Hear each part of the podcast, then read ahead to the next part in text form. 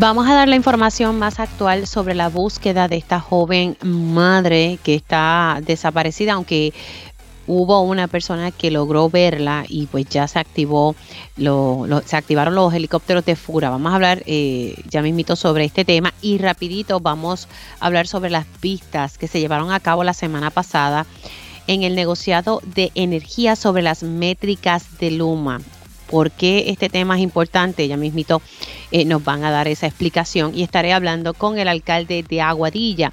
El Tribunal de Primera Instancia ordenó a demoler la estructura construida sin permiso sobre la cueva Las Golondrinas y esto ocurrió el viernes pasado en horas de la tarde, así que estaré dialogando al alcalde sobre esos temas. Hay una resolución del negociado de energía que debemos estar bien pendiente a la misma, pero que sea ya mismito, le vamos a estar hablando de ese tema.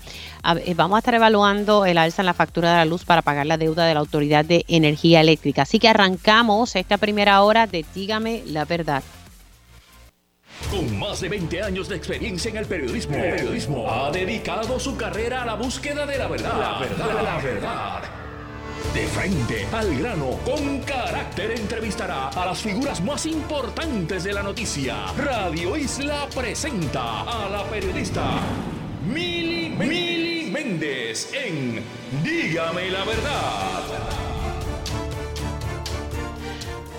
Muy buenos días Puerto Rico, bienvenidos a otra edición de Dígame la verdad por Radio Isla 1320 comenzando una semana más y gracias por conectar y vamos a arrancar de inmediato con las informaciones que tenemos. Ya mismito vamos a estar hablando sobre las pistas del negociado de energía en torno a las métricas de Luma Energy, pero eh, hay que darle seguimiento a, esta búsqueda que está haciendo la policía de Puerto Rico.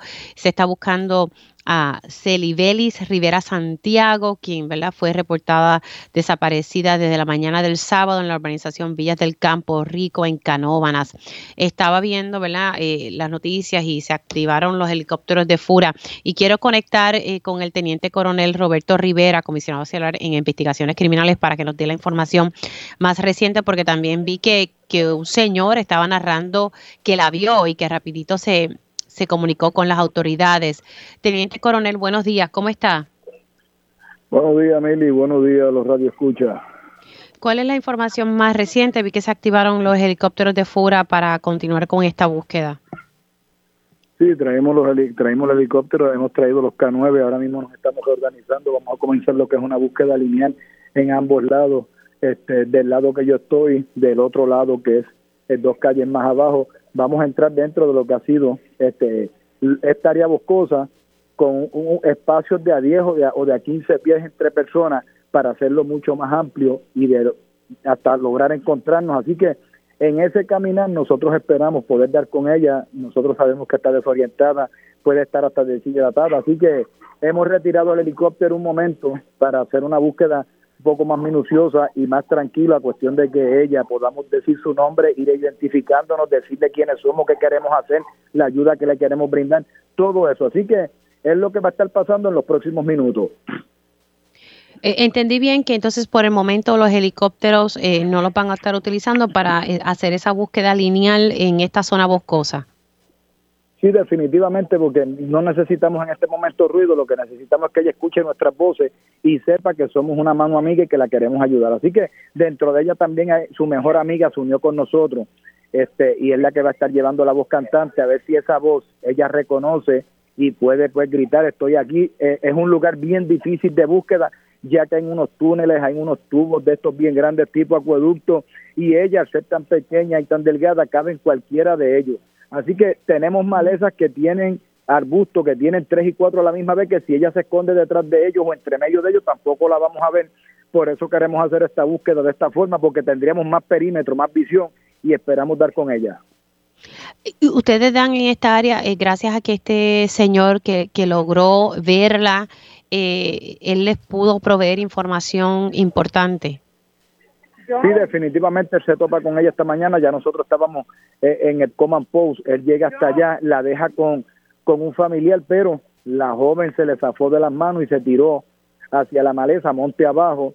Ella no se pudo tirar porque tiene un padecimiento en la cintura, así que eso dificultó la situación de que ella quizás lo que se vio fue como atacada cuando no fue así.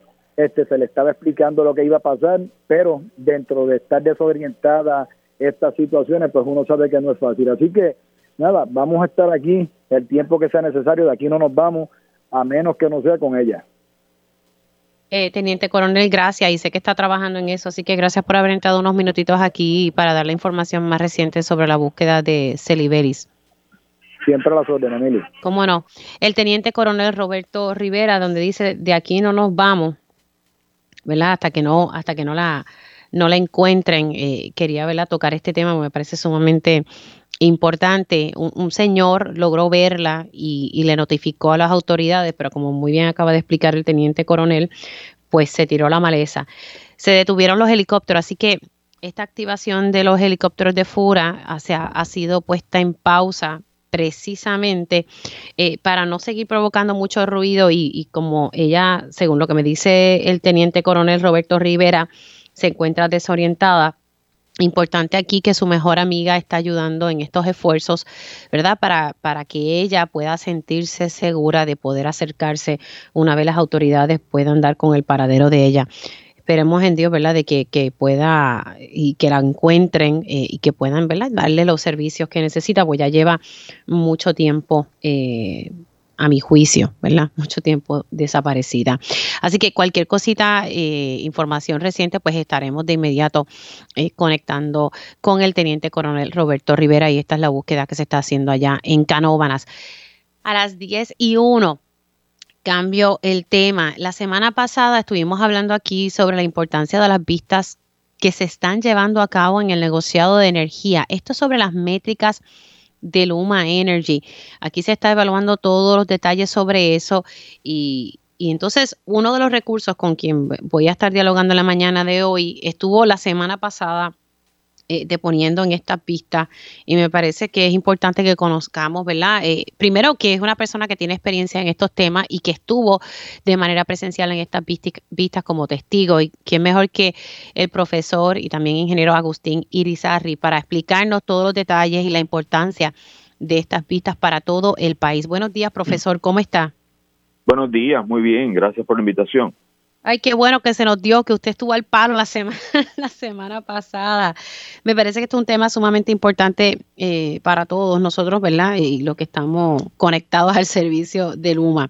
Vamos a hablar primero, vamos a discutir esto de las métricas de desempeño para que nosotros podamos conectar. ¿Por qué es importante? Porque es importante que hablemos de estas métricas y, y, y, y me imagino que esto es para velar si ellos están cumpliendo bien con la labor por la cual fueron contratado, profesor.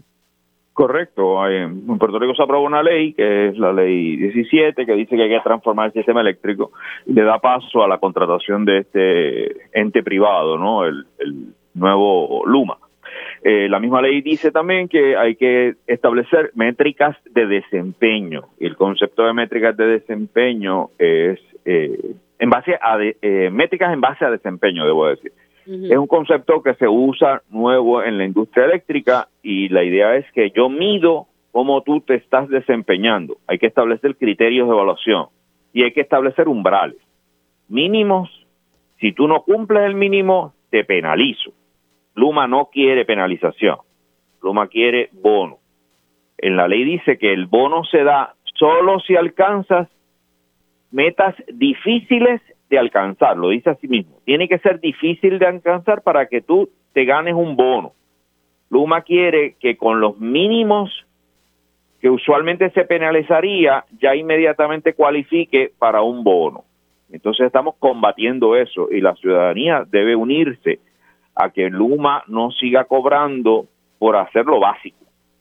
Lo básico ya se le paga en el, en el contrato. No hay ninguna necesidad de pagarle un bono por por apenas alcanzar los mínimos.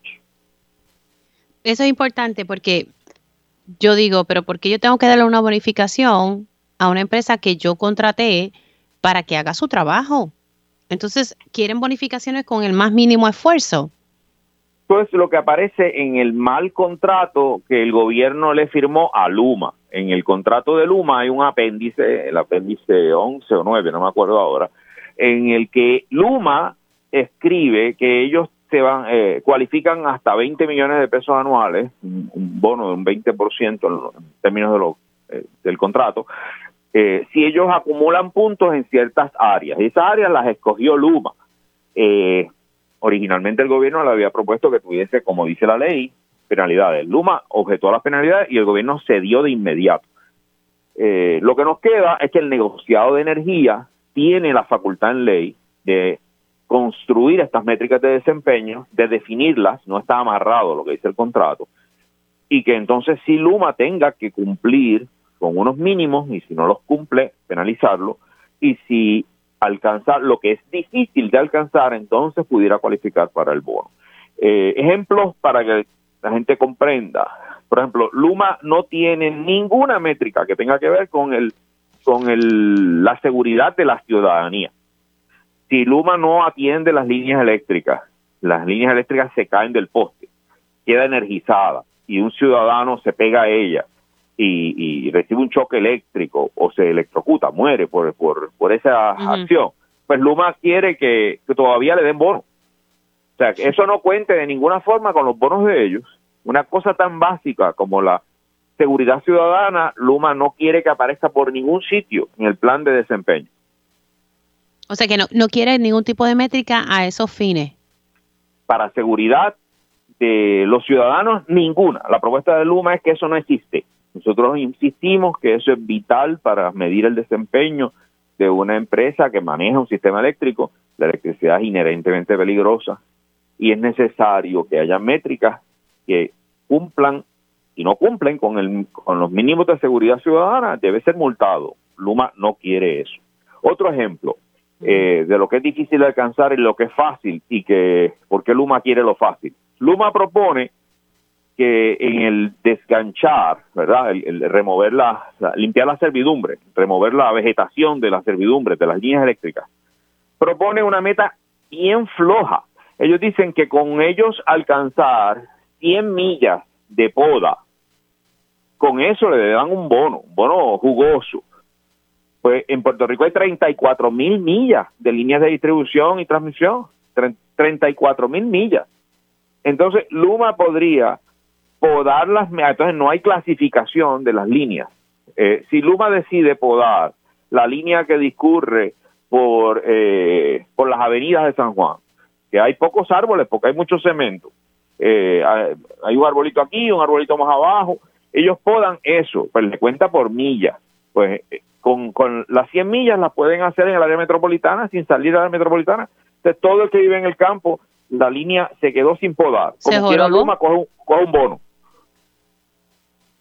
No, no, es que eso no, eh, es, que yo lo estoy escuchando aquí y tomando un poco nota y me quedo un poco anonadada porque me parece una falta de respeto. Luma alega que eso es un gran beneficio porque ellos tienen poco presupuesto para desganche. Otra falacia. Si nosotros, ellos tienen, ellos tienen presupuesto, pero ese profesor, disculpe, ¿cómo que ellos dicen que tienen poco presupuesto para eso? Que no le da más para que 100, 100 millas lo único que pueden hacer con los chavos que tienen, alegan ellos. Una cosa bárbara. Eh, nosotros vamos a pagar el desganche si lo hacemos y si no lo hacemos lo pagamos más caro, porque cuando tú no desganchas aumenta el riesgo de la seguridad, aumentan las interrupciones de servicio, aumenta los daños cuando viene una tormenta. Así que si no desganchas te sale más caro. Eso Luma no, no lo pone en su ecuación. Ellos, para ellos, lo importante es ellos mantenerse en presupuesto, porque si se mantiene en el presupuesto, Luma quiere un bono. Una cosa está amarrada con la otra. Entonces, eh, otro ejemplo, eh, tener un plan versus ejecutar un plan. Ellos tienen unas métricas que son métricas en el caso de eventos mayores. Eventos mayores un huracán, una tormenta, una insurrección. Eh, esos son eventos mayores. Pues en caso de un evento mayor, Luma quiere que la mitad de los puntos con los que ellos acumulan para el bono se adjudiquen porque ellos tienen un pedazo de papel, un plan, yo tengo un plan. En el plan dice yo voy a llamar al alcalde, voy a llamar a manejo de emergencia, voy a, poner a una persona a cargo. Eso es lo mínimo que tú puedes hacer. Si tú no haces eso, tú no estás preparado para una emergencia. No, no, no. La, la 200, creo que son 250 puntos o algo o más. De los puntos que pueden acumular ahí es sobre el plan. La ejecución del plan, o no, la ejecución del plan no. La ejecución del plan no. Eh, por trabajar con las líneas que se caen, 40 puntitos. eh, por eh, trabajar con, o sea, las cosas físicas que tienen que ver con ejecutar el plan. Esos son poquitos puntos, poquitos puntos. Quieren asegurarse muchos puntos por lo bien fácil. En, en contra de lo mismo que dice la ley. El bono solo se da si alcanzas metas difíciles de alcanzar, dice la ley. Luma quiere con el mínimo, el umbral donde debería coger multas, que ahí le den el bono. Eh, de verdad que, que aquí, y, usted me dijo ahorita que Luma, ¿verdad?, objetó las penalidades y que el gobierno se las cedió. O sea, que el gobierno cedió a muchas cosas en el momento que estuvo negociando el contrato, presumo, ¿verdad? Y, y ahora está en manos del negociado que, que cambie todo esto. Está en manos del negociado porque el gobierno se entregó ese contrato que la Junta de Control Fiscal dice que es el de los mejores contratos que se ha firmado en este país, el que defiende el señor gobernador, el que defiende la gente de las agencias públicos privadas, es un no sirve, no sirve, o sea, ese ese apéndice que ellos le otorgaron a este contrato.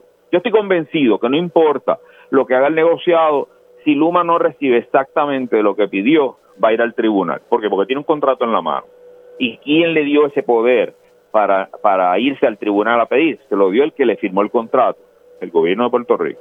Eh, la Junta de Gobierno de Energía Eléctrica, que, discutió el contrato en 40 minutos, contrato de 300 eh, y pico de páginas, que nunca en ningún sitio aparece el asunto de las métricas discutido. O sea, el, el, la entrega fue del gobierno, lo que nos queda de espacio es el negocio de energía, y ese espacio hay que ocuparlo. Hay vistas para los ciudadanos.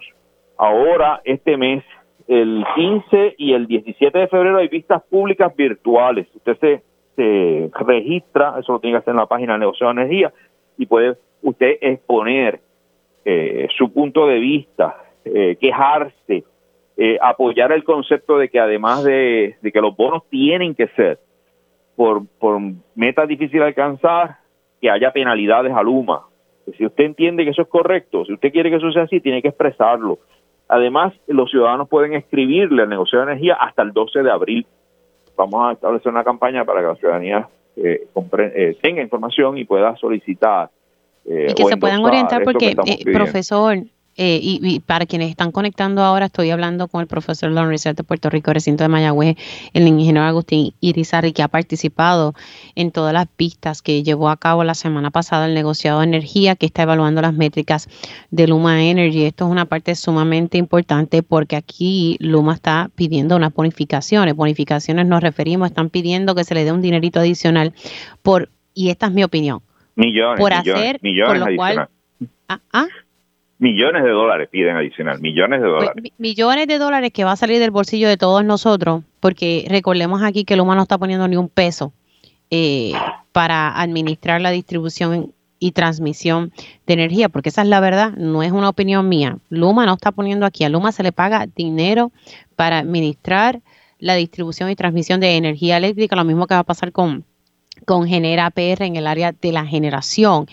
Y lo malo que quiere es que se le dé millones de dólares por el más mínimo esfuerzo y que yo no sé por qué aquí se le van a dar bonificaciones a una empresa por la cual se ha contratado, o sea, se ha contratado esta empresa para hacer este trabajo. Con la tarifa que te estoy pagando, entre otros millones adicionales, no, no entiendo. ¿Qué otro ejemplo? Porque me parece muy bien, profesor, los ejemplos que usted ha traído, porque así uno puede internalizar y entender algo que puede ser un poco, ¿verdad?, eh, técnico eh, para, para las personas. además de, ¿verdad?, de que no quieren métricas en el área de seguridad ciudadana, eh, que el UMA propone, ¿verdad?, el desganche que sea solamente de 100 millas y si pasa de las 100 millas de poda hay que darle más chavito. y además de tener el plan eh, para eventos mayores, ¿verdad? Que quieren recibir la mitad de los puntos de los bonos solamente por tener un plan que ellos deberían tenerlo. Eh, ¿Qué otras cositas eh, se tocaron allí en la vista? Bueno, bien dramático, dos ejemplos más. seguridad laboral. Luma quiere coger un bono si no se muere nadie trabajando con Luma. O sea, básicamente Luma quiere que le den un bono si no mata a nadie, no mata gente que, eso es absurdo, o sea, decir que, que, te voy a dar un bono por tú hacer lo que te exige la ley. OSHA exige que tú tengas un ambiente de trabajo que sea seguro. Pues no, ellos quieren un bono para cumplir con absolutamente lo mínimo. Eh, otro ejemplo, quizás eh, no tan dramático como ese, pero importante también. cuando tú solicitas a Luma que interconecte tu sistema solar distribuido, el, la ley dice que tienes que responderte, tienes que actuar en 30 días. Pues Luma se presenta allí y dice, la meta son cumplir con la ley, 30 días, pero ellos hacen un prorrateo para abajo, dicen, si yo eh, me tardo 32 días, como quiera, damos una fracción del bono y le piden un 25% del bono. Allí una de los negociados de una de las comisionadas, Mateo, correctamente le preguntó a Luma, o sea, tú me estás diciendo a mí que el pueblo de Puerto Rico te debe pagar un bono por tú no cumplir con la ley. La persona no sabía qué contestarle. Esto era un señor que, de apellido Wood, que era el que estaba a cargo de esto en Luma. Ahora no se sabe quién está a cargo porque ese señor se fue y ahora es consultor de Luma. O sea, ah. Luma tiene el valor de ir al negociado de energía y decirle, dame un bono por yo no cumplir con la ley. Y lo hace consistentemente. Se cae de fondillo diciendo que eso es beneficioso para el país, que eso es lo que tiene en el contrato.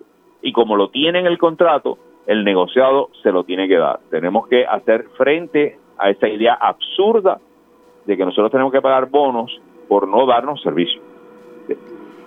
Ese detalle que usted acaba de decir ahora me parece sumamente importante. Tenemos que hacer frente, y sé que acaba de decirlo de las vistas, pero yo creo que es importante que podamos orientar a las personas sobre cómo participar de estas vistas públicas virtuales que son el 16 y el 17 de febrero, pero también cómo presentar comentarios, eh, porque esto es muy denso, eh, profesor, esto no todo el mundo lo, ¿verdad? lo puede seguir y entender, porque se ponen a hablar de, ¿verdad? de temas bastante técnicos.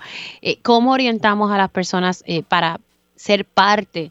de este proceso porque a mí me parece una falta de respeto y qué bueno que la comisionada de, del negociado se lo dijo, o sea, ¿Cómo yo te voy a pagar un bono por no cumplir con la ley? Eso es una falta de respeto. Correcto. Hace, hace falta que los ciudadanos se comuniquen con el negociado. Es importante que en el récord ¿Cómo lo hace? Eh, por escrito. uno le escribe al, al, negociado de energía. Hay que ir a la página del negociado de energía y ver a qué dirección es la que hay que mandar el mensaje.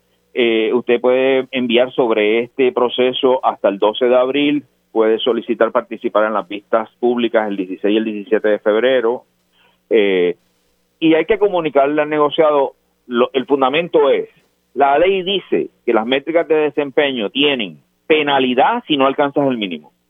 Y el bono solamente, tú puedes cualificar por un bono si alcanzas metas difíciles de alcanzar. Esos umbrales es el trabajo del negociado de energía establecerlo.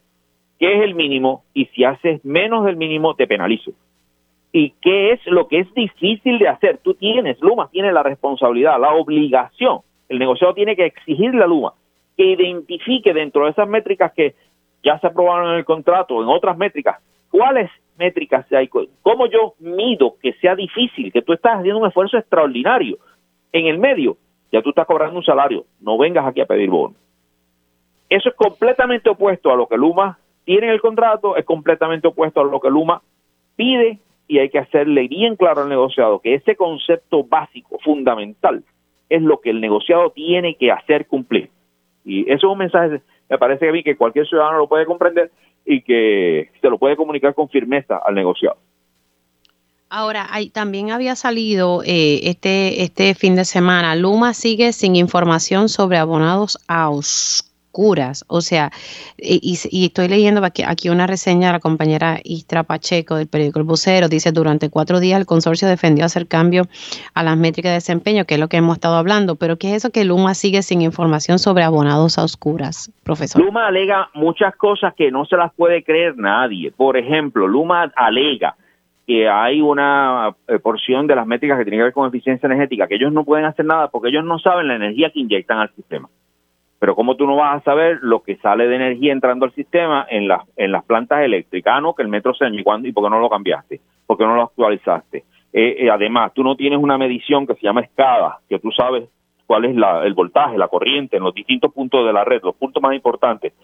Nadie le cuestiona eso. El negociado da por bueno de que ellos no, no pueden leer eso. Mira, si tú no tienes medición en los puntos principales del sistema, tu sistema no va a funcionar nadie mantiene las luces encendidas y los parámetros del sistema correctos sin tener medición. Así que es, es absurdo pensar que Luma no, no puede medir. Pero Luma se para allí con, con, con la cara de Suga y dice, no, no, si eso yo, yo no sé lo que está pasando en el sistema. Otra cosa que dicen es que ellos no pueden encontrar o identificar eh, a qué línea está conectada a tu casa. Pero ¿cómo no vas a poder hacer eso? Si, si yo tengo un problema en casa, yo te llamo y te doy la dirección de mi casa. Tú llegas allí con un camión, miras hacia arriba, ves la línea, después la, la sigues hasta que llega a la subestación y ya la identificaste. Luma no puede hacer eso. Eso se hace en todas partes del mundo, todos los días, por todas las compañías eléctricas. No, Luma quiere gastarse un millón, muchos millones, en un sistema automatizado, con GPS, que cuesta muchísimo, que él hunda un botón sin salir y ahí ya sabe dónde tú estás. Mientras él no pueda hacer eso, él no puede hacer nada más. Pero mira, Luma no quiere trabajar. Luma no quiere operar un sistema eléctrico normal. No quiere. Él lo quiere suave, en aire acondicionado, sin, sin mover el camión. Y, y ese sistema bien sofisticado, bien caro, pues lo vamos a pagar nosotros. Mientras tanto, Luma no da servicio, pero sí quiere el bono. Ay, padre. De verdad que son cosas que se, se caen de la mata que no se debería permitir. ¿Cuándo es que el negociado emitirá? Presumo, ¿verdad? Que tendrán que sentarse a evaluar todo eso que pasaron en las vistas y me imagino que será después de abril, que es la fecha para presentar comentarios, que entonces ellos decidirán qué va a pasar. Entiendo yo que sí. Eh, hay que levantar la voz, hay que comunicarse con el negociado, hay que conversar con los colegas, hay que hablar con el alcalde, hay que hablar con el legislador, hay que hablar con el vecino, en la panadería, en la barbería, hay que decirle a la gente, tú sabes lo que está pasando, tú sabes que te van a cobrar 20 millones adicionales por no dar servicio. Esas cosas hay que hablarlas, porque nos entretienen con tonterías y mientras tanto nos siguen sacando el dinero del bolsillo y no nos dan el servicio. No, y, y, a esto se le suma lo que viene por ahí, si en efecto se aprueba un aumento para el pago de la deuda. Esos son otros 20 pesos, ¿verdad? Eso Profesor, es terrible, terrible ese aumento de pago de la deuda. El, Estado, yo estaba buscando unos datos que dicen que en Estados Unidos la gente paga en promedio 5% de su ingreso para todo lo que es utilidades. Eso es el agua, la luz, el teléfono, el recogido de basura, la calefacción, todo junto. En Estados Unidos se paga un 5% de los ingresos de la persona. La Junta de Control Fiscal tiene la desfachatez de decir que en Puerto Rico la gente solo en electricidad puede pagar el 6% de su ingreso. Y esa es la propuesta que tiene de aumento la Junta de Control Fiscal para pagarle un bono que no está asegurado. Profesor, gracias. Gracias por haber sacado de su tiempo y uno pues puede entender estos temas mejor, ¿verdad? Porque usted nos ha explicado aquí, eh, ¿verdad? ¿Qué es lo que está buscando Luma con estas vistas eh, que se están llevando a cabo en el negociado? Gracias, profesor se me cuida mucho. El profesor Agustín Irizarri, eh, profesor de la Universidad de Puerto Rico, recinto de Mayagüez, ingeniero que estuvo participando de estas vistas. Importante, a las 10 y 22, amplía tus posibilidades y sé un educador que marque la diferencia. En Antillian Adventist University te ofrecemos certificaciones posgrado en educación bilingüe, autismo y educación especial en programas trimestrales completamente en línea que te facultan para trabajar en sistemas educativos en Puerto Rico y Estados Unidos.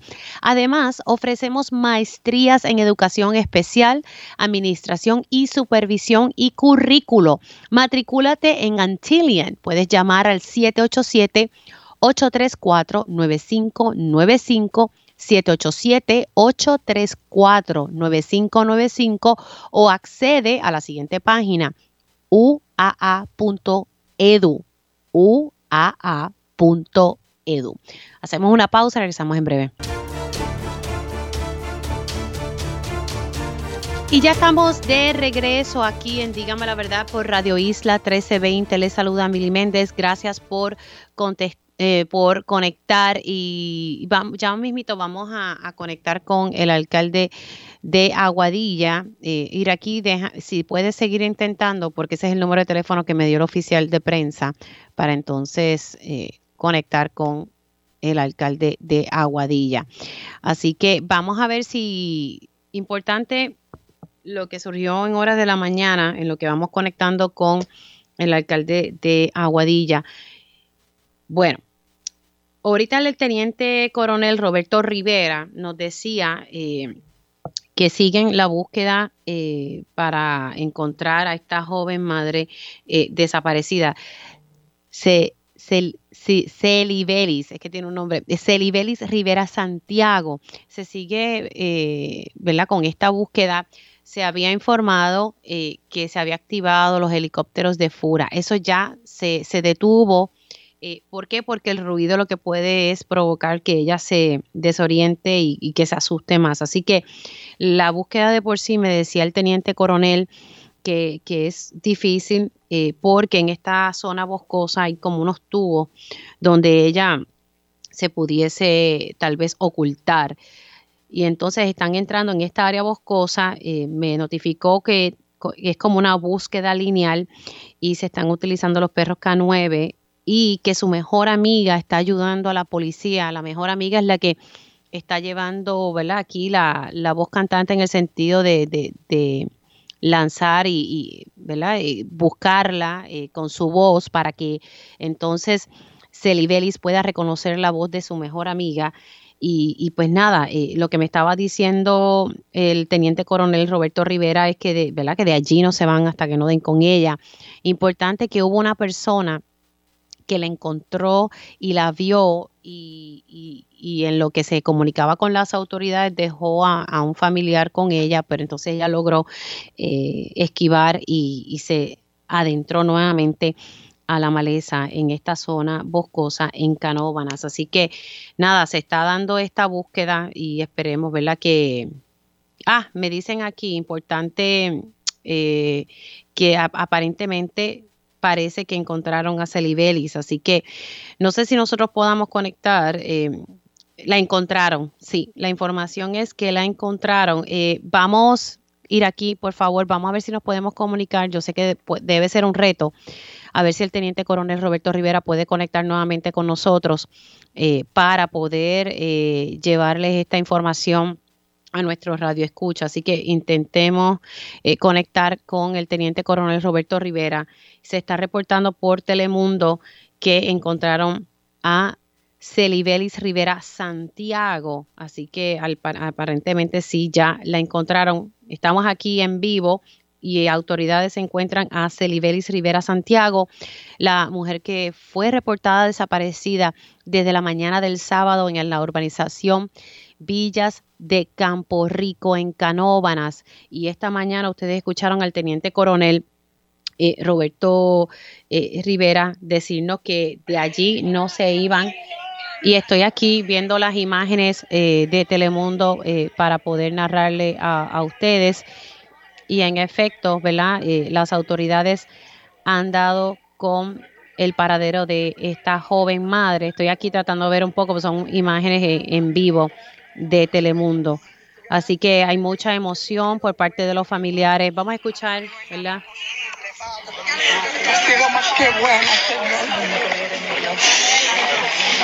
¿Qué tiene que decir? Gracias a Dios, gracias a Dios. Gracias, Señor. A todos ustedes también. Dios ha sido más que bueno desde el principio. Hemos estado clamando al Señor.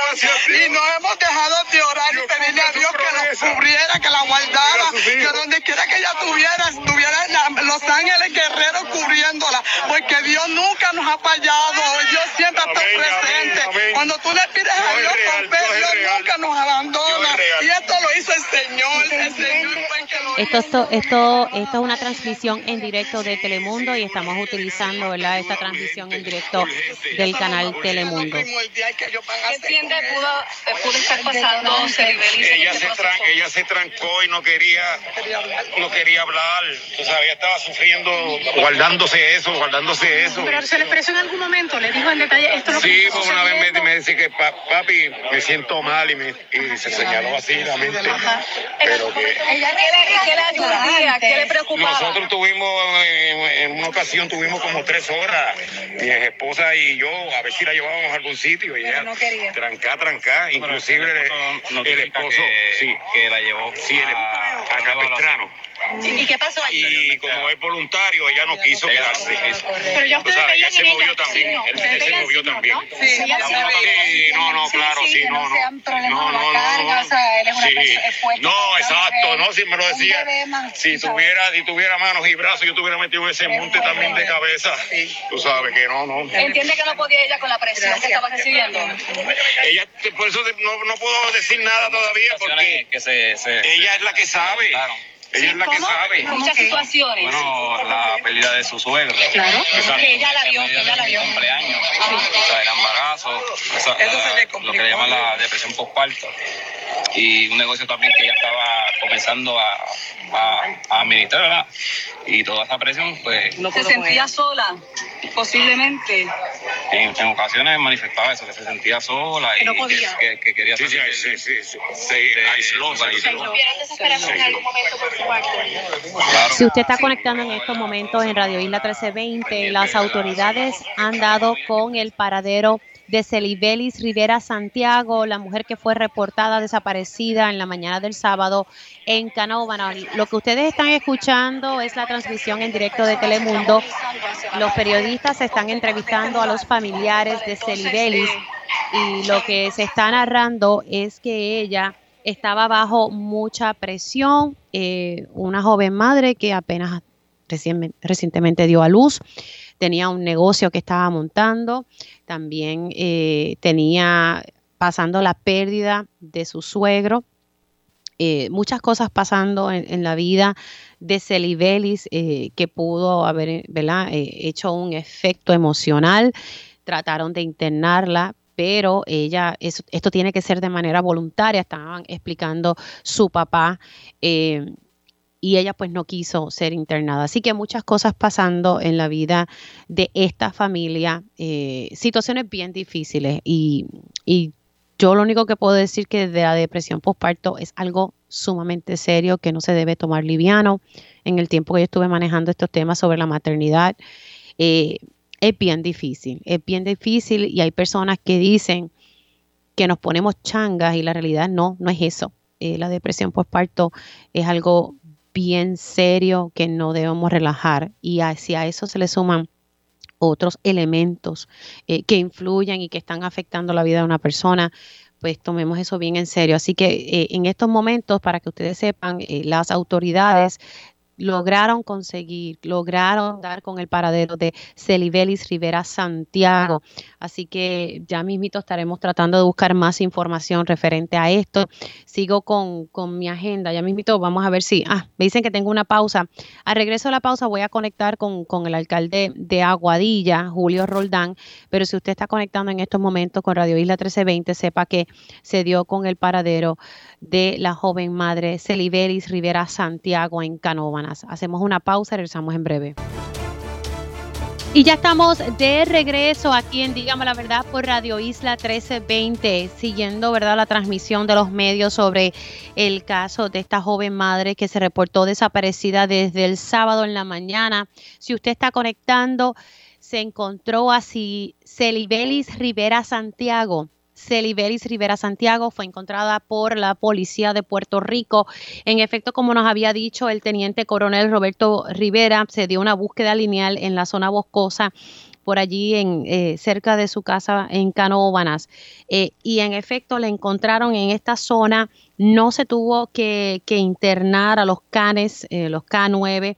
Eh, una vez ellos se adentraron al bosque, pues lograron dar con Celibelis Rivera Santiago, quien se encontraba mareada y pues ya fue eh, ubicada eh, en una camilla de una ambulancia y ha sido transportada para ser atendida. Así que nuevamente repetimos que Celibelis Rivera Santiago ha sido encontrada. Esta es la joven madre desaparecida en la mañana del sábado en Canóvanas. Así que ya fue encontrada y se encuentra camino a un hospital para ser atendida.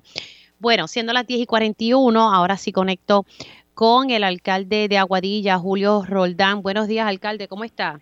Saludos, Mili, gracias a Dios, muy bien. Saludos a todo Puerto Rico que nos escucha. Bueno, eh, alcalde, el- varias cosas eh, para dialogar eh, con usted. El, Tribunal de Primera Instancia ordenó demoler la estructura construida sin, sin permiso sobre la cueva de las golondrinas en Aguadilla. Esto surge porque el municipio eh, acudió a los tribunales paralelos, estaba dando un proceso bastante burocrático eh, por parte de, de OCPE eh, para que pues se solicitara un permiso de demolición. Usted entonces acudió a, a los tribunales para agilizar la cosa. ¿Eso es correcto? Es correcto, Mili. Mira, lo más importante aquí, Mili, que quiero aclarar es que el proyecto de la Cueva La Colondrina y el proyecto de Cliff son dos proyectos completamente diferentes. El proyecto de la Cueva La Colondrina, en el mes de agosto, nosotros nos comunicamos con el señor Carlos Román pidiendo la demolición de esa obra que no contaba con ningún permiso. Luego de esto, sometemos un injunction en septiembre y vemos el resultado ahora, donde el juez nos da lugar la petición de nosotros del injunction, que es que tiene que demolerlo. Aquí, bajo ningún concepto, esta mentira que han querido llevar algunas personas de que el alcalde de Aguadilla le había dado permiso para que Carlos construyera allí, eso es completamente falso. Y si alguna persona tiene algún permiso, alguna carta que diga que yo autoricé a construir el bohío o, el estado de los caballos allí, eso es completamente falso. Yo estoy inclusive hasta dispuesto a poner mi renuncia como alcalde de cualquier persona que, que muestre. A ese nivel, alcalde. A ese nivel, porque Es que como han, querido engañar al, al país diciendo que el alcalde Julio Roldán ha dado permiso para que esa obra se diera allí, eso es completamente falso. Por eso fue que yo someto la injunction en el tribunal de Aguadilla y el juez lo dio a lugar. De, yo creo que no es tiempo, ya es tiempo de que el pueblo sepa la verdad. He mantenido silencio porque yo creo en la justicia de este país y, y creo en los jueces de nuestro país. Es por eso que nosotros sometimos el injunction y le dimos el espacio al juez para que tomara la decisión correcta. Y aquí se dio resultado. Me da mucha pena que personas con alguna, eh, no sé, que tengan agendas ocultas, quieren manchar el nombre de este servidor diciendo que yo di ese permiso, completamente falso y quedó demostrado que aquí las cosas se tienen que hacer con ley y orden, porque estamos en una democracia, tenemos que creer en nuestro, en nuestro país, en nuestros tribunales y en nuestras leyes. Así que eh, lo que respecta, ¿verdad? Porque sabemos que hay varias cosas que están ocurriendo, está el proyecto de Cliff y lo que se construyó encima de la cueva Las Golondrinas. Lo que usted está dejando claro es que usted, el municipio de Aguadilla, no otorgó ningún tipo de permisos para la construcción de, de verdad de las estructuras en, que, que se levantaron encima de la cueva Las Golondrinas en Aguadilla. Claro, y que eso lleva más de cuatro años. Yo solamente llevo dos años en el poder. Eso es una obra que ya estaba construida antes bajo otra administración. Y por eso es que hago la salvedad de que es completamente falso lo que están diciendo estos grupos por ahí de personas que de que el alcalde dio permiso para eso. Eso es mentira. Si tienen la evidencia, que la prueben y yo presento ante mi pueblo la renuncia, me voy. Claro, pero em, le pregunto, ¿usted y su administración ha buscado que en efecto a ver si alguien antes que usted dio algún tipo de permiso para, para levantar algo en la cueva Las Golondrinas? No, no tienen ningún permiso, nunca hubo un permiso, por eso es que nosotros pedimos la demolición porque no existía. La persona eh, adquiere esta propiedad y construye. Cuando yo entro como alcalde, veo el caso y entonces envío a ese, eh, someto entonces el injunction al tribunal. ¿Esta propiedad es, una privada? Es una privada, sí. Claro, pero entonces la cueva de las golondrinas es algo que, que, que hay que velar y, proteger. Por ello es que no se puede construir encima de la cueva de las golondrinas. Traigo esta resolución, ¿verdad? Porque hay muchas personas que me preguntan, bueno, pero eso es un terreno privado. Pero sí, hay unos bienes eh, del pueblo que, que, y hay unas cosas que, estructuras que hay que proteger, como la cueva de las golondrinas. Hay que protegerla, Mili. Estoy completamente de acuerdo contigo de que tenemos que proteger nuestra, nuestros recursos naturales, pero en el caso de, de, lo que estaba pasando en Aguadilla, yo como alcalde, como el líder de todos los aguadillanos, tengo que ser una persona de temple y tengo que obedecer la ley. Yo no puedo tomar la ley por mis manos, ir allí con un marrón tratar de romper las estructuras ni nada, no. Yo creo en el sistema judicial de mi país. Ya, y ya se está demoliendo, se está demoliendo esa estructura porque eh, habían mandado un comunicado, eh, ¿verdad? la persona que construyó eso allí diciendo que sí, que iban a demoler hoy. ¿Ya se dio esa demolición? Van a comenzar a demoler, no te puedo decir porque pues, estoy bajando de San Juan, pero sí el compromiso que hay es que se tiene que comenzar a demoler hoy. Ok, a demoler hoy. Alcalde, quería aprovechar la oportunidad y, preguntarle qué ha pasado con, la casa de Anaudi Hernández, acusado federal, eh, y, que aparentemente sigue la fiesta y el holgorio, a pesar de que no tienen permisos. Y tengo entendido que el municipio ya ha mandado varias cartas diciendo, mira, eh, tú no tienes permiso para esto. ¿Qué, está pasando aquí? Pues mira, este caso nosotros lo llevamos al tribunal con un cesidecista Obviamente el tribunal ordenó que se comenzara el proceso nuevamente del caso. Nosotros sometimos la documentación ya necesaria con un cesidecista, un proceso que es, del propio municipio y obviamente estamos en espera ahora. Nosotros en este caso estamos nos mantenemos firmes en lo mismo de que no hay permiso de construcción y que nosotros mientras esté haciendo esto se va a estar exponiendo a grandes multas. Así que nosotros vamos a continuar trabajando con transparencia, que eso es lo que yo siempre he dicho para que todo el Alcalde, pero, pero, pero ¿por qué no se le dan las multas desde ya si ya no están cumpliendo? Y eso es un relajito lo que hay ahí. Ya las multas están. Ya se le han dado varias multas. Esto es un proceso que... ¿Cuánto se le ha dado en multa? La multa creo que fueron 60 mil dólares que se le dio. ¿Y no han pagado? No han pagado y estamos en el proceso de cuando hay una actividad, nosotros enviamos a la policía municipal para allá, se están tomando fotos y todo se está documentando todo. Y, y este caso va a continuar. Esto no crea nadie que el alcalde de Aguadilla va a bajar la guardia. Nadie. Que lo tengan meridianamente claro. Aquí no se importa quién se trate. Quien viole la ley tiene que pagar. Ahora, alcalde, eh, me dice que, que, usted llevó esto al tribunal. ¿El tribunal ya emitió una orden de cese y desista? O sea, ¿el tribunal emitió algo o estamos esperando por el tribunal? No, estamos esperando. Tuvimos que comenzar el caso nuevamente porque el juez entendió que había que comenzar el caso de nuevo. Las notificaciones había que comenzar de nuevo porque no se habían llegado. Ellos alegaron que no había llegado a direcciones exactas que tienen que llegar, donde yo vi, donde él vivía. Pues se comenzó nuevamente la notificación ahora, un proceso administrativo y se le dan 30 días. En ese proceso nosotros recurrimos al tribunal nuevamente que se, se va a dar ahora. Así que el tribunal, eh, eh, ¿en qué proceso está? ¿Tienen que emitir una decisión o están en el proceso de llevar algún tipo de vista? No, no, estamos en el proceso comenzándolo nuevamente. El municipio entra administrativo, envía un cese de cita, se le dan 30 días y en ese proceso de la persona continuar, entonces volvemos a someterlo al tribunal ahora, como el proceso de ley establece que había que notificarle y que la persona se, diera por notificada. O sea que ustedes están en el proceso de notificación, pero es administrativo, entonces luego acudirían al tribunal, no es que están actualmente en el tribunal. No, tuvimos que salir del tribunal porque el juez así lo solicitó, pero estamos nuevamente en el proceso. Y, y, disculpe que le incita, que quiero entender bien, o sea, eh, fueron al tribunal, el juez le dijo, comienza de nuevo el proceso administrativo, cumplan bien y entonces regresan al tribunal si las personas no contestan o no responden. Es así, es así, pero ya ellos contestaron, fueron al municipio, obviamente nosotros estamos eh, trabajando con ellos porque tiene, eso está, tiene que legalizar su obra es lo primero. Hay unos pagos de patenta que tienen que haber, hay unos pagos de, de de construcción y todo que no sean que no se han hecho y todo este proceso se tiene que dar como dice la ley, establece la ley.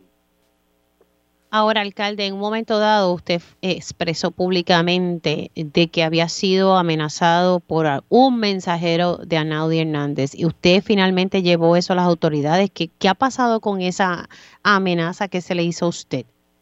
Pues mira, ese proceso lo dejé ahí, obviamente simplemente lo informé, hay un documento donde, una declaración jurada que hice, pero obviamente todo lo he mantenido ahí. Y cuando dice que lo he dejado ahí, no, no, no lo refirió a ningún tipo de autoridad. No, no lo referí, ¿sabes por qué? Porque inclusive en este proceso que se está dando ahora de la cueva de la golondrina, he recibido tantas amenazas, mensajes insultantes en las redes sociales. El viernes estaba el grupo con este señor que, que, que, que, que, convoca a estas personas diciendo, gritándome palabras soesas allí frente a la alcaldía. Y obviamente ya he visto que, que, hay, que, que no podemos llevarlo todo a los tribunales. A veces tenemos que asumir responsabilidades con el puesto que tenemos y dejar todo cosas en las manos del Señor. Pero con violencia, con violencia y con palabras así como eso no vamos a lograr nada. La salud mental de nuestro país está completamente deteriorada yo creo, vuelvo y te digo, en el sistema judicial del país y quedó escrito de que sí que se puede creer en, esto. Bueno, alcalde, eh, vamos a ver si conectamos eh, nuevamente y, seguimos hablando sobre estos temas. Se cuida mucho. Muchas bendiciones, gracias. Bueno, eh, ahí ustedes escucharon al alcalde de Aguadilla, Julio Roldán, hablando ¿verdad? sobre eh, esta determinación del tribunal el viernes. Así que los proponentes eh, que construyeron encima de las cuevas de las golondrinas tienen, tienen que a partir de hoy comenzar a demoler y así ellos lo habían informado el viernes en la tarde. Y el alcalde pues también metiéndole caña al acusado federal Anaudi Hernández, quien tiene una casa eh, que se construyó sin permiso y tiene allí el holgorio todo el tiempo. Así que, ay señor, hacemos una pausa, regresamos en breve. Y comenzamos la segunda hora de este espacio informándoles que la policía de Puerto Rico encontró a Celibelis Rivera Santiago en una zona boscosa en el municipio de Canóvanas. Conectamos con el comisionado auxiliar en investigaciones criminales, el teniente coronel Roberto Rivera. Buenos días. Si nos puede dar ¿verdad? los detalles, ya sabemos que la encontraron eh, teniente. ¿eh? ¿eh? sí, buen día, Emilio. Este, sí, este, eh, pues, de verdad que con la ayuda de todo el mundo y verdad la policía, manejo de emergencia, rescate, emergencias médicas, este, los ciudadanos de aquí de Canóvana, de verdad que tengo que quitarme el sombrero ante ellos. Dijeron presente, entraron a esa arboleda ahí dentro de esa área que el calor era inmenso, sofocante. Y, y, y, se logró dar con el paradero de ella que ya estaba prácticamente deshidratada, este eh, verdad ya no eran las mejores condiciones. Este era el momento un momento quizás más tarde este, la situación hubiese sido otra. Pero más que agradecido y agradecido también de Dios que nos dio la fortaleza pues, como dice uno el entendimiento la sabiduría para poder montar cada equipo y, cada estrategia que se llevó a cabo para esta búsqueda. Los canes no fueron necesarios ser eh, adentrados en esta zona boscosa. En el momento que iban a entrar ya el grupo que venía pues, si vamos a ver de quizás de, lo, del, del oeste hacia acá, eh, la lograron encontrar ya, este, pues completamente desnutrida, deshidratada, eh, desvanecida y vieron la alerta, inmediatamente nos movilizamos todos para ayudar. Eh, ya ella va en ruta a, a, un, a un centro hospitalario, que es lo que necesita para que se pueda recuperar. En, sé que usted me explicaba al principio del programa ahorita de que esta zona boscosa era muy difícil para la búsqueda, ¿verdad? Era difícil porque hay unos tubos y todo eso. ¿Dónde finalmente la, encontraron? ¿Dentro de alguno de esos tubos o, en la zona boscosa como tal? No, no, en la zona boscosa como tal y, y, es bueno también eh, eh, decir, ¿verdad? Para que la gente vea que esta no fue cualquier búsqueda, porque esta era la búsqueda de una persona que no quería ser encontrada, distinta a aquella que se desaparece por alguna condición. Ella, eh, pues realmente no quería ser encontrada, así que dificultó la búsqueda. Así que, este, eh, pero nada, eh, el trabajo estuvo ahí, el personal estuvo ahí, nunca nos quitamos, este, siempre estuvimos confiados y gracias a Dios, pues al momento, pues tenemos por lo menos lo que se conoce como un final feliz. Gracias a Dios que, ella apareció teniente. Gracias. Sé que está trabajando, lo estaba viendo a través de Telemundo, haciendo su trabajo junto con otros efectivos de la policía. Así que muchas gracias por haber sacado un tiempito para entrar con nosotros. Siempre las órdenes. Ahí ustedes escuchan. Gracias, Teniente Coronel. Ahí ustedes escucharon al Teniente Coronel Roberto Rivera explicándonos un poco eh, cómo fue que se encontró a Celibelis Rivera Santiago. Eh, la ciudadanía fue muy, muy, ¿sabe? muy importante en esta búsqueda, como también los esfuerzos de la policía de, Puerto Rico. Ella estaba desaparecida desde la mañana del sábado. Así que cuando ya la encontraron hoy, lunes, eh, ya estaba deshidratada, eh, según me narra Roberto Rivera, desnutrida y, pues eh, desvanecida. se la tuvieron que llevar en, en, ambulancia para entonces recibir los servicios médicos que necesita en estos momentos qué bueno que, que apareció, qué bueno, eh, ¿verdad? Que dentro de las circunstancias está bien y pues ahora es un proceso eh, para ella y su familia, ¿verdad? De poder eh, ir recuperándose poco a poco. Se, se encontró en una zona boscosa y no fue necesario adentrar a los canes de la policía porque pues otros efectivos lograron dar con ella.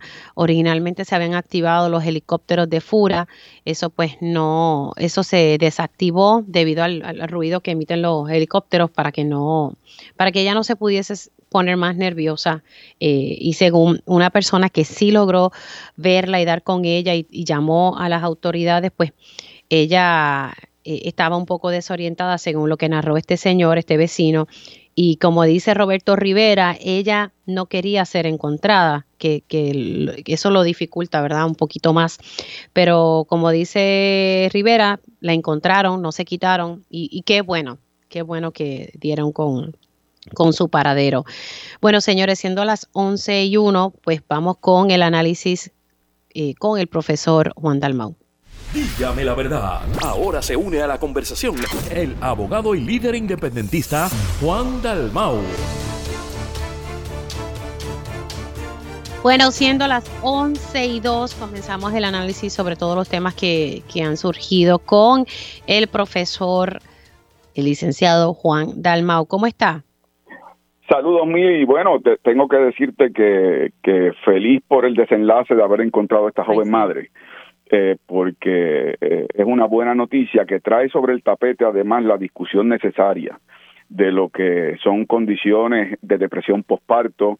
Eh, la licenciada María de Lourdes Santiago, la senadora del PIB, radicó legislación para establecer los, los protocolos de identificar a tiempo este tipo de condición y, pues creo que es importante que se le dé paso a ese tipo de legislación, eh, que es un tema que, que afecta a tantas mujeres y que ahora se visibilizó de alguna manera por, por esta situación, pero que, que ocurre diariamente, así que eh, enhorabuena que haya aparecido la joven madre, pero queda como una asignatura pendiente el tener que atender temas de, de salud mental y particularmente en el contexto eh, de lo que puede ser la depresión postparto. Es algo es algo que tenemos que como país eh, y como sociedad eh, atender de manera seria.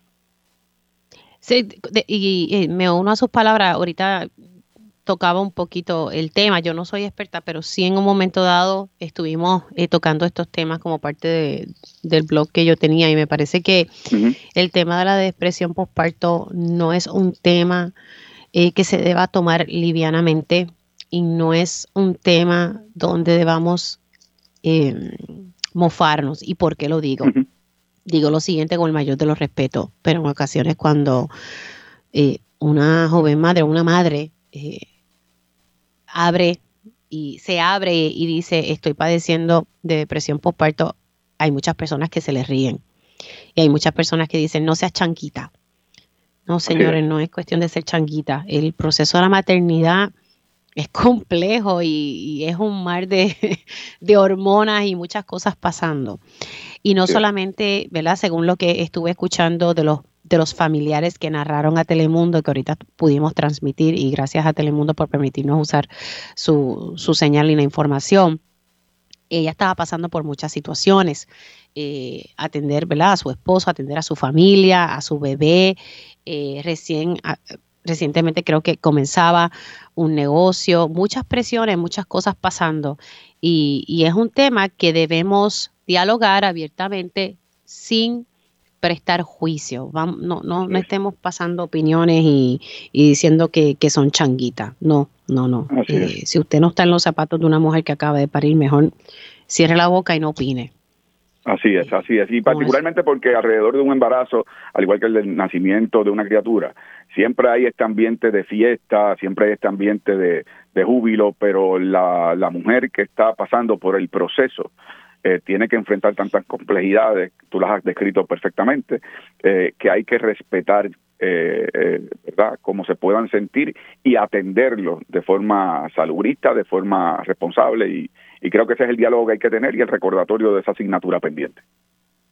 Definitivamente. Bueno, vamos ¿verdad? A, a tema, como decimos por ahí.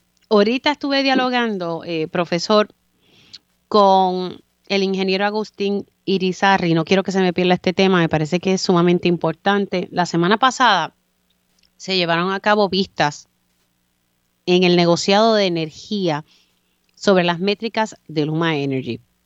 También se llevaron vistas públicas, ¿verdad? En la Cámara de Representantes en torno a Genera PR. Pero me, parece importante que, que no dejemos a un lado esto del negociado de energía sobre las métricas de Luma, porque según lo que me estaba explicando el profesor de la Universidad de Puerto Rico, recinto de Mayagüez, Luma prácticamente, se lo voy a resumir de esta manera, Luma quiere que se le paguen bonos por no cumplir con la ley. El profesor me dio varios ejemplos que a mí me, me, llama, me llama mucho la atención y, da hasta coraje. O sea, Luma lo que quiere es cumplir con lo más mínimo, eh, no con las metas difíciles alcanzar, ¿verdad? Con las metas, no, con lo más mínimo. Y le voy a resumir, dejar cómo yo puedo resumir esto aquí rapidito. No quieren métricas en el área de seguridad ciudadana, eh, porque Luma no, no quiere que eso se mida. Luma propone que en el área de descanche de las servidumbres, pues una vez ellos lleguen a 100 millas de poda, pues que se le pague un bonito y si hay que seguir podando, pues que se le dé más dinero para seguir con la poda. Y yo digo, para eso fue que fueron contratados y para eso es que le estamos pagando 122 millones al año, porque sí aumentó a 122 millones al año. Ellos quieren tener un plan en caso de que venga un evento mayor, y que por ese, por meramente tener un plan, que eso es parte de su trabajo, ellos quieren que den la mitad de los puntos de los bonos que se le adjudiquen solamente por tener un plan. Ah, si se ejecuta, esos son otros 20 pesos. Seguridad laboral. Pues ellos quieren coger un bono si, si ninguno de sus empleados se muere en medio del trabajo. Cuando me decía el profesor, OSHA exige un ambiente de trabajo seguro. O sea, eso por ley hay que cumplirlo, ¿verdad? Y con el issue de las interconexiones a los sistemas solares, se supone que, que Luma actúa en 30 días. Pues no, Luma lo que quiere es, mira, eh, aunque yo me tarde 32 días, dame un bonito. Ahí me narra el profesor Agustín Itizarri, que una de las comisionadas le dijo, o sea, usted quiere que le paguemos un bono por no cumplir con la ley. Y yo quiero traer este issue y que la gente realmente se inserte este tema. Eh, eh, a mí me parece una falta de respeto al país que Luma no quiera cumplir con unas métricas y que no quiera que se le penalice si ellos no cumplen. Entonces ellos quieren que les demos bono para algo por la cual fueron contratados y por la cual ya se les paga. Y yo no puedo creer que esto esté pasando en este país. Bueno, mira, yo, yo, comparto tu indignación y creo que tú como portavoz del país en términos generales eh, has dicho correctamente, eh, la actitud de Luma ha sido la actitud de empresas privadas que en Puerto Rico, eh, ¿verdad?, contratan bajo estas sombrillas de alianzas público-privadas, pero que, que, básicamente se convierten en contratos leoninos donde todo es a favor de la empresa privada para su lucro, pero los servicios al pueblo de Puerto Rico y la responsabilidad de tener que responder a las obligaciones contractuales, ah, bueno, pues eso que le toca al gobierno de Puerto Rico. Un ejemplo, cuando se contrató aquí la administración del puente Teodoro Moscoso, que, que es el puente más caro en el mundo por pie cuadrado, porque sabes que el tramo es muy corto, sin embargo es muy caro eh, el poder transitar eh, en él en el pago de peaje. Bueno, pues eh, la empresa contrató para que si tenían ganancias, pues tenían las ganancias, pero si tenían pérdidas, el gobierno complementaba esas pérdidas para que ellos pudieran tener la ganancia suficiente.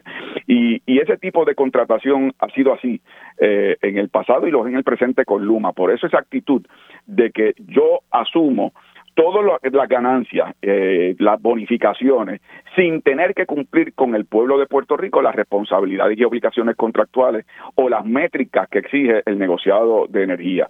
Y, y yo pienso que, esa indignación que tú expresas, eh, tiene que ser una que se eleve a todos los niveles, porque obviamente desde un principio, cuando aquí se aprobó lo del nuevo marco de regulación energética el cuadrenio pasado, yo planteé que la privatización de activos del gobierno, en este caso transmisión y distribución, lo que va a provocar es que venga un monopolio privado a poder enriquecerse de los fondos que se están asignando para la reestructuración del sistema de transmisión y distribución. ¿Qué ha hecho Luma?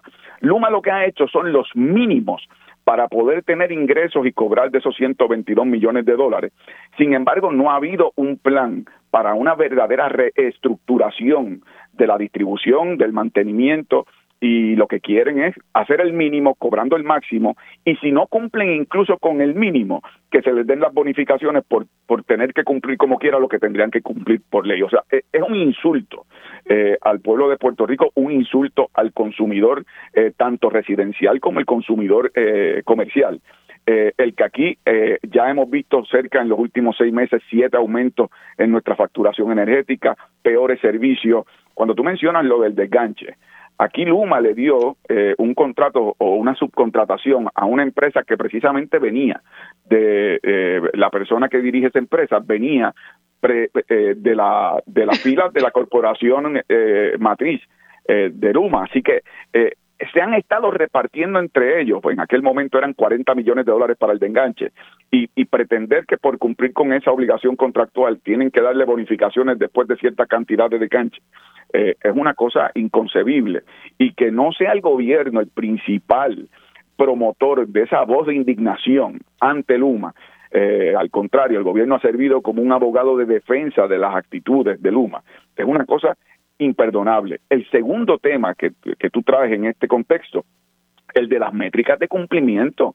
Cuando aquí se quiso justificar la privatización de la distribución y transmisión energética, se dijo que, es que esto en manos del gobierno no había fiscalización, no había supervisión adecuada, que cuando viniera una empresa privada aquí las cosas se iban a hacer como se hace en la empresa privada, que tienen que responder, que tienen eh, supervisión adecuada, fiscalización. Sin embargo, Luma se está comportando como lo que se criticó en su momento, era la deficiencia que tenía la Autoridad de Energía Eléctrica. Ellos no quieren supervisión, no quieren fiscalización, no quieren métricas de cumplimiento, quiere que se le premie por lo que son obligaciones legales o contractuales eh, más allá de lo que ya están cobrando con la contratación eh, eh, con la autoridad. Así que básicamente ese contrato leonino que, que, abrió la puerta a esa legislación del nuevo marco regulatorio energético, son esa ley fue la lluvia que trajeron estos lodos y hay que sí pararse de frente a Luma y no veo al gobierno con una actitud de, de exigir cuenta al momento de los servicios Pero, que tiene si fue, si fue el gobierno según lo que me dice el profesor Agustín Irizarri. El gobierno, o sea, Luma objetó las penalidades que se le trataron de poner, me imagino que en proceso de negociación, y el gobierno se dio, o sea, el gobierno aquí se dio ante esto, y como me dice la cita correcta del profesor es, el gobierno se entregó. Entonces uno no sabe qué uno hace. Entonces, lo que me dice el profesor es que la gente se tiene que activar y, en este proceso y enviar sus comentarios. Pero pues el gobierno alzó prácticamente las manos aquí Sí, yo recuerdo en los debates cuando el gobernador Pierluisi decía que bajo su administración él iba a revisar ese contrato, que él iba a obligar a que hubiera cumplimiento estricto, que aquí Luma no iba a hacer eh, y deshacer según le viniera en gana, eh, y, no hizo más que juramentar. Y bueno, hemos visto una entrega total de parte del gobernador y del gobierno de Puerto Rico ante Luma. O sea, la, la descripción del profesor es correcta. Levantaron las manos, se rindieron, se entregaron y en los momentos incluso de los mayores apagones.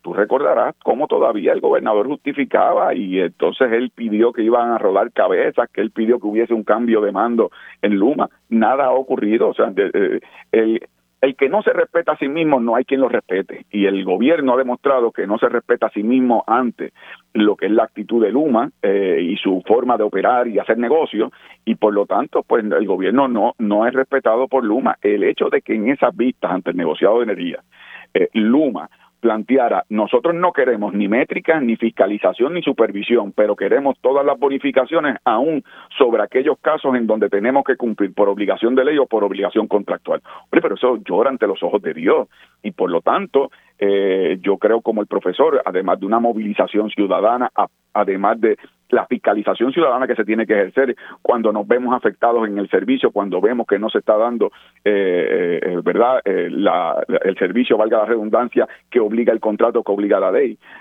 hay que elevar la voz y además hay que responsabilizar a los que deberían estar levantando la voz y que han permanecido callados, particularmente en esta administración.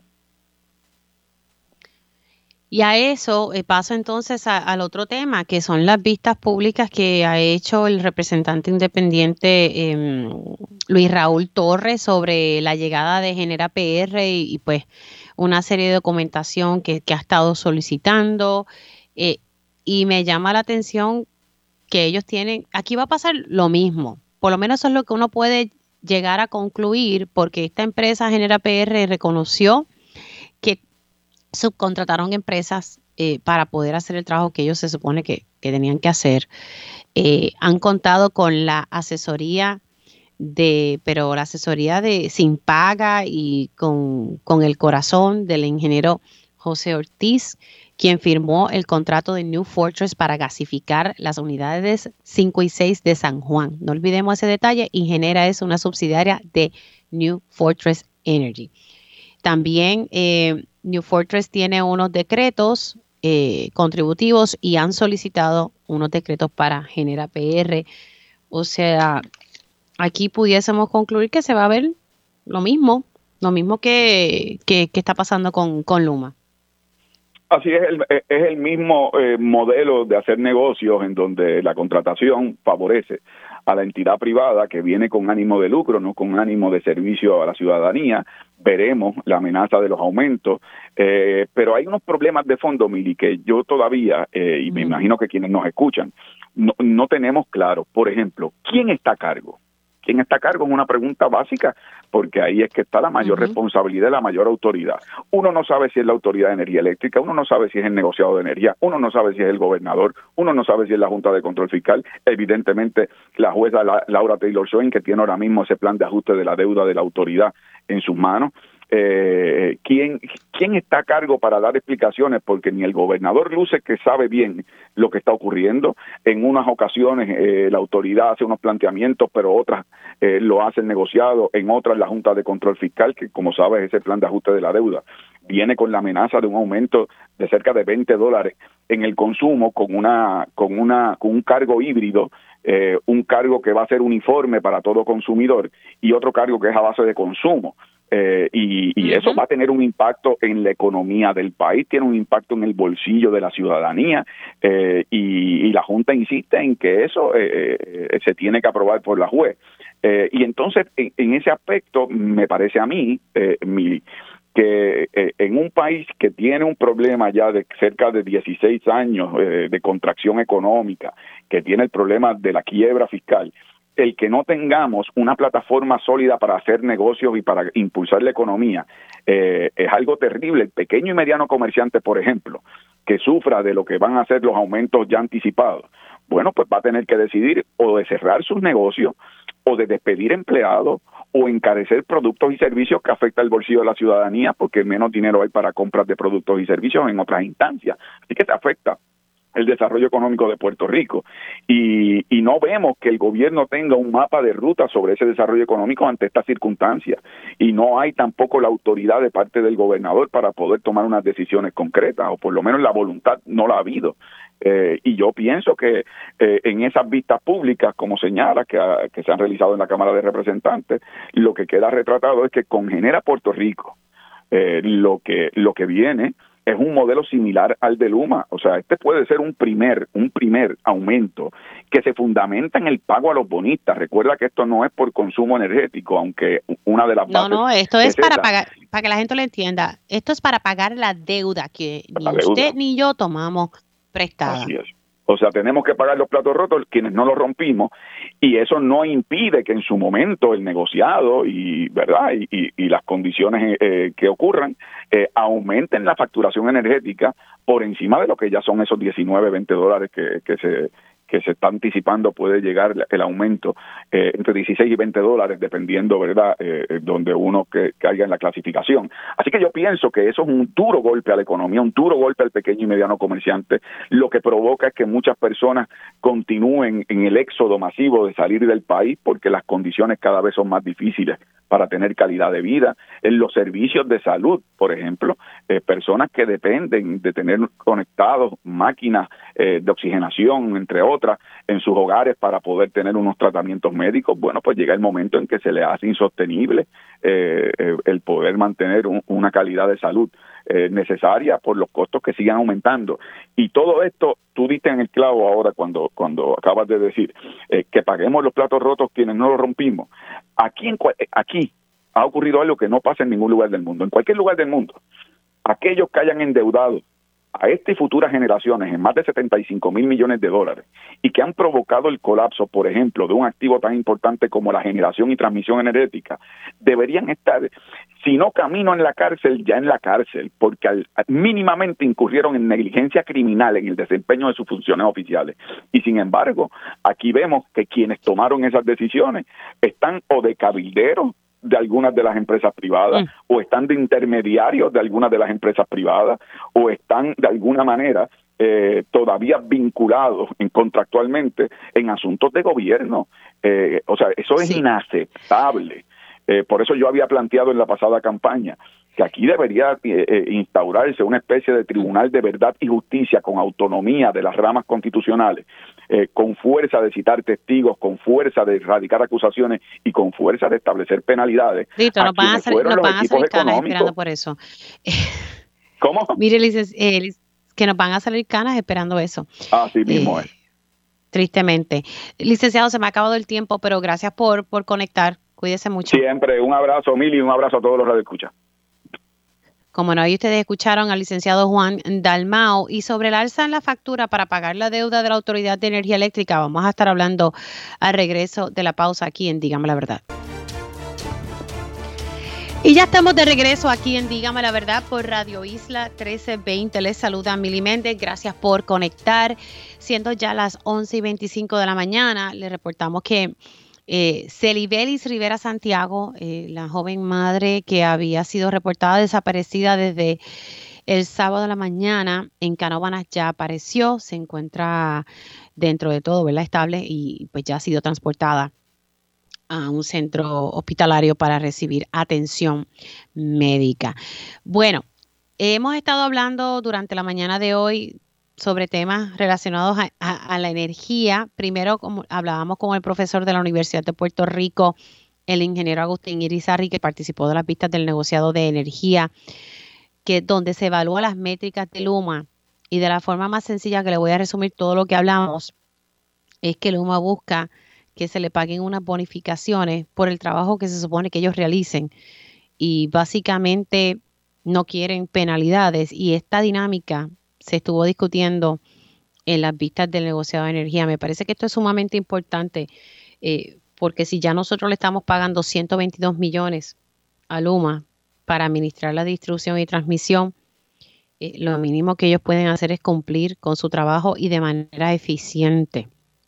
No entiendo por qué hay que pagarle bonificaciones. Si se dice que ellos han logrado eh, cumplir con unas metas difíciles, pues, pues uno lo pudiese entender pero no estamos hablando de miles de dólares, estamos hablando de millones.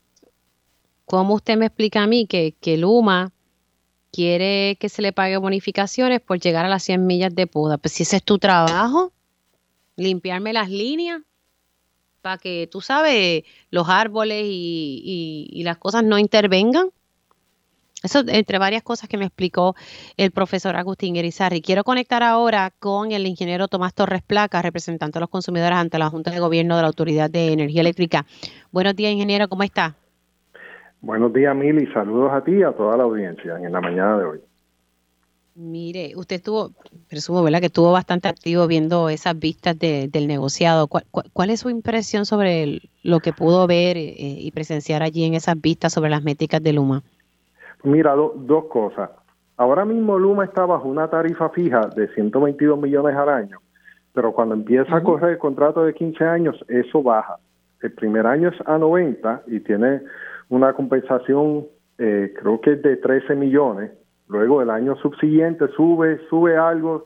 Los primeros tres años hasta llegar a 105 millones, la tarifa básica en el cuarto año y 20 millones de incentivos y ahí permanece del cuarto a 15 años en, en, esa en esa fórmula. 105 millones básicos y 20 de incentivos. El, el tema con esto Mili es que el contrato que se utilizó de modelo para hacer este es el contrato de Long Island Power Authority lo que se conoce como el IPA que el operador es PISEC el operador de New Jersey. Pues el IPA lo contrató para que fuera su operador y la IPA es una utilidad muy similar a, Puerto Rico, a la nuestra. Es más, allá es peor porque tiene tormentas de invierno, además de las tormentas del Atlántico. Y el costo de ese contrato, óyete esto, es 38 millones la tarifa básica y 20 de incentivos. Por lo tanto, que como yo he dicho, o sea, en adición de los incentivos, hay que renegociar este contrato para que sea en un valor similar y haciendo un poco de puente, el próximo tema que, vas que vamos a hablar, para tener con qué pagar lo que haya que pagar de la renegociación de la deuda. Porque si nos enfocamos en dar contratos caros fuera de toda proporción, fíjate, la proporción de allá, 38 básicos y 20 millones de incentivos. Y la IPA tiene un millón y 1.1 eh, millones, quizá ahora es más, pero por ahí tiene 1.1 millones de consumidores, nosotros tenemos 1.46, que es en el mismo rango parecido. Y allá cogen tormentas en invierno en adición de las tormentas del Atlántico en verano que nosotros cogemos, o sea que es un sistema similar y el costo es la mitad. Pues en adición de bregar con las cosas de las métricas, cuando la autoridad salga de la quiebra, hay que renegociar ese contrato porque con todo y métrica los costos son excesivamente más el contrato que se utilizó de ejemplo para hacer el contrato de aquí. Sí, pero aquí no, no estamos, ¿verdad? yo no veo movimiento por parte del gobierno de cambiar esto. O sea, según lo que me explicaba. Porque no va a haber dinero para pagar la deuda. Y si no se quiere aumentar la tarifa eléctrica significativamente en año electoral, óyelo, porque eso va a caer en año electoral, algo tendrán que hacer. Y esa es la solución. No les va a quedar otro remedio.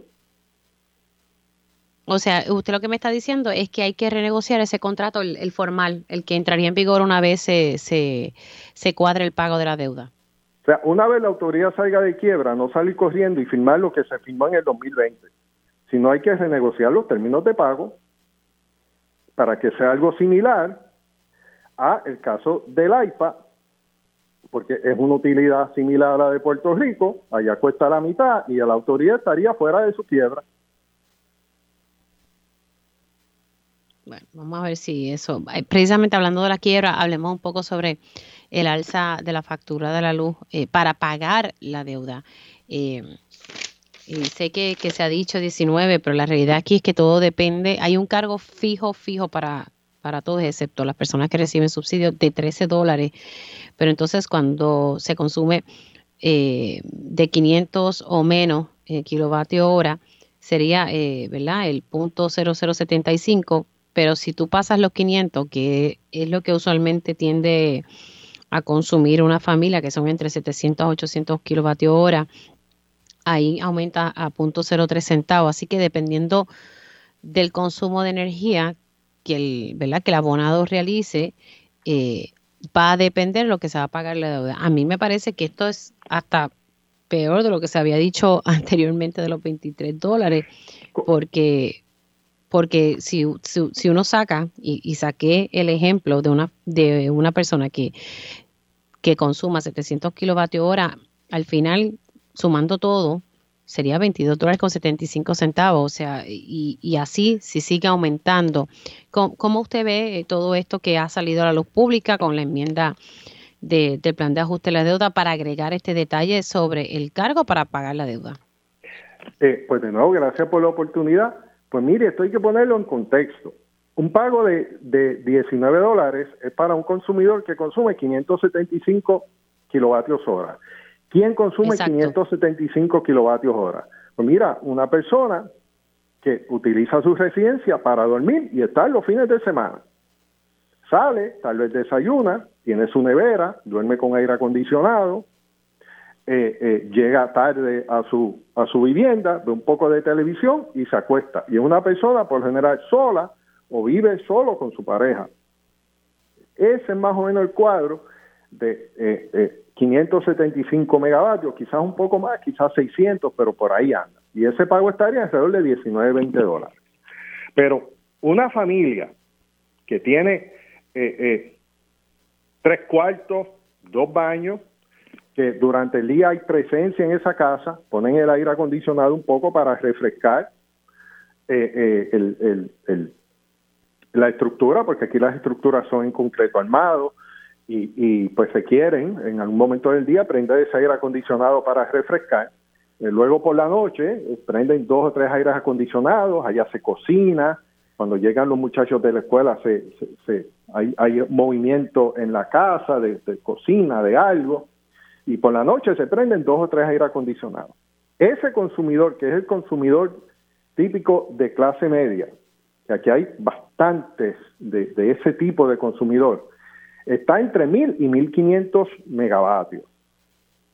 Y si vive en una casa fresca en el campo, donde no tenga que prender aire, aire acondicionado, que tiene viento cruzado, que hay algún tipo de consumidor también, entonces estamos hablando de 700, 800 megavatios, como tú mencionas. Pero el consumidor típico, que vive en una casa de urbanización, urbanización techos de 8 o 9 pies, eh, eh, pues ese consumidor una casa de 2, 3 cuartos consume entre 1000 y 1500 megavatios. Para ese consumidor de 1000 megavatios, los primeros 500 serían 3.75 dólares, que sería el punto 75 centavos por 500, eso es 3.75. Y es esto, que es a 3 centavos, estaríamos hablando que sería 15 dólares, porque serían los eh, el remanente de los 500 megavatios por los 3 centavos. Ahí tienes 15 dólares. 15 y 3.75, 18.75. Más 13 del cargo fijo, 31. Eso sería... Mensual, mensual. Mensual. Ok. Déjeme hacer una pausa. Cumplo, ingeniero. Voy a hacer una pausa y luego entramos, terminamos ese punto y entramos también que aquí eh, los pequeños, medianos y grandes comerciantes más los industriales también van, se las van a ver difícil si esto en efecto... Para la gasolinera, el cargo mínimo son 800 pesos mensuales, así que hay que hablar de eso, es importante. Hacemos una pausa y regresamos con el ingeniero Tomás Torres Placa.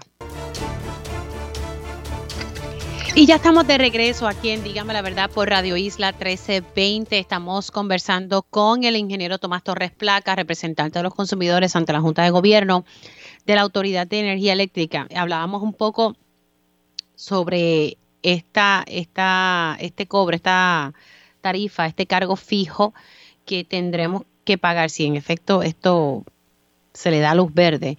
Lo que tendríamos que pagar los abonados de, Luma Energy en torno al pago de la deuda. O sea, estamos hablando aquí de un cargo fijo para el pago de la deuda de la Autoridad de Energía Eléctrica, ¿verdad? Son dos cargos, uno fijo y uno volumétrico, uno que cambia dependiendo eh, lo que uno consuma. Luego de los 500 hay un cargo, eh, hay un precio en particular y menos de 500 otro. Pero quiero entrar ahora a la parte comercial.